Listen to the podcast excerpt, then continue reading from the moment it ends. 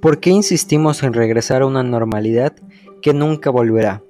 Es una de las frases conclusivas de un artículo de Milenio acerca de la siguiente historia. Una maestra vacunada en Baja California Sur contagió a dos niños y uno de estos a su papá y este falleció. Hace poco menos de un mes en este podcast platicamos acerca del regreso a clases que se dio en la Ciudad de México el 7 de junio y al día de hoy ya se han confirmado varios casos. Sin embargo, como dijo el presidente en su momento con Campeche, un estado que había permanecido varias semanas en semáforo verde y pasó a semáforo amarillo tras el regreso a las aulas. Evidentemente se suspendieron las actividades en Campeche, a lo que el presidente dijo que no había que exagerar. El presidente desde hace ya algunos meses ha demostrado su interés en que se dé el retorno presencial, alegando que es necesario volver lo antes posible, pues se necesita, y creo que todos estaremos de acuerdo con esto. Pero ¿qué tal en este momento? cuando aún existe un riesgo latente de ser contagiado e incluso morir. Casos como el que platicamos en el inicio van a haber muchos si no se toman las medidas adecuadas. En este momento los maestros están vacunados, pero aún así pueden contagiar a los niños y estos contagiar a sus familiares y así sucesivamente. Y así es como se va dando la propagación.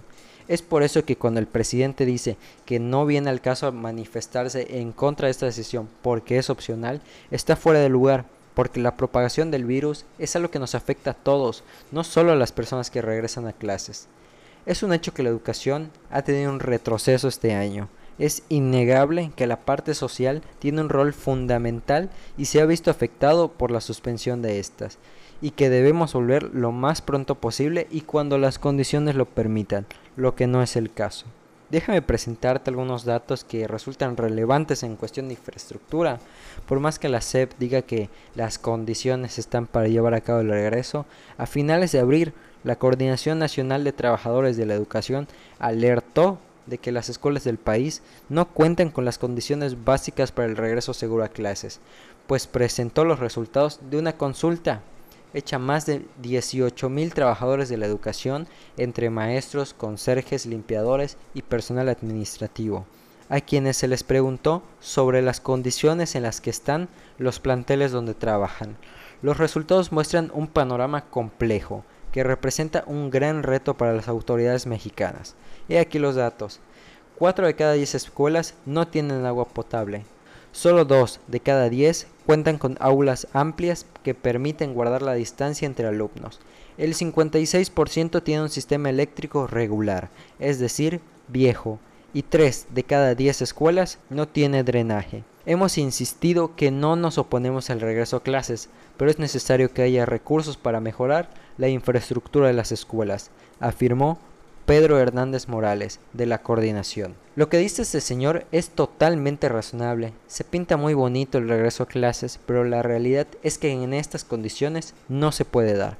Hay algunos países como China, Estados Unidos, Francia, donde existe esta infraestructura y el retorno se puede dar, pero aquí no hay.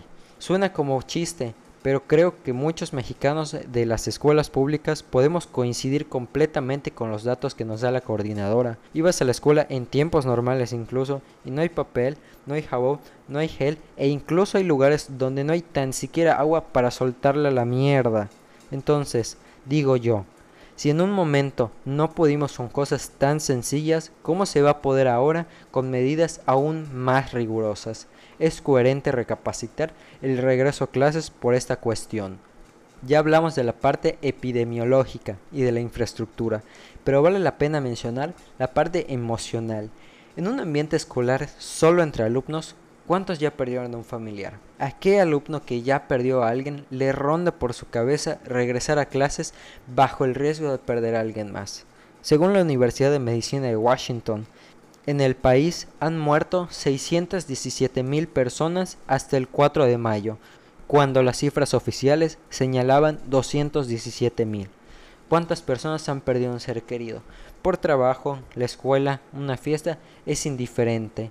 Todos en este preciso momento estamos llevando posiblemente la mayor crisis de salud mental de la historia. Me resulta de verdad inconcebible que un niño que haya perdido un familiar le plantees el regreso a clases. El tercer país con más muertes oficiales en el mundo ve a la vuelta de la esquina el regreso a clases. Esto fue lo que nos concierne. Nos vemos.